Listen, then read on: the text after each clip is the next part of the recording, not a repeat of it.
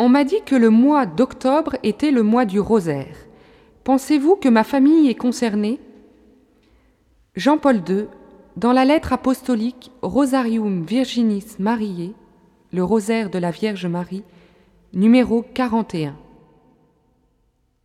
Le rosaire est depuis toujours la prière de la famille et pour la famille. Il fut un temps où cette prière était particulièrement chère aux familles chrétiennes et en favorisait certainement la communion. Il ne faut pas perdre ce précieux héritage. Il faut se remettre à prier en famille et à prier pour les familles, en utilisant encore cette forme de prière. La famille qui est unie dans la prière demeure unie. Par tradition ancienne, le Saint Rosaire se prête tout spécialement à être une prière dans laquelle la famille se retrouve.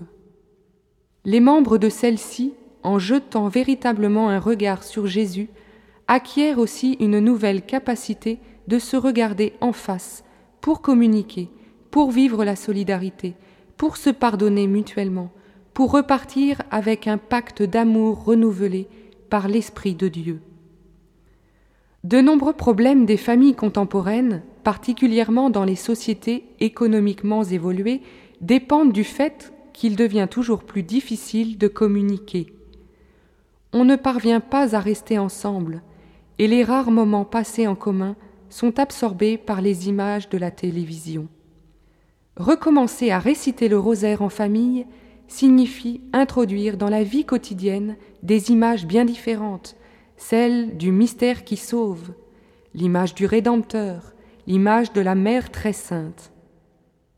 La famille qui récite le rosaire reproduit un peu le climat de la maison de Nazareth. On place Jésus au centre, on partage avec lui les joies et les souffrances, on remet entre ses mains les besoins et les projets, on reçoit de lui espérance et force pour le chemin.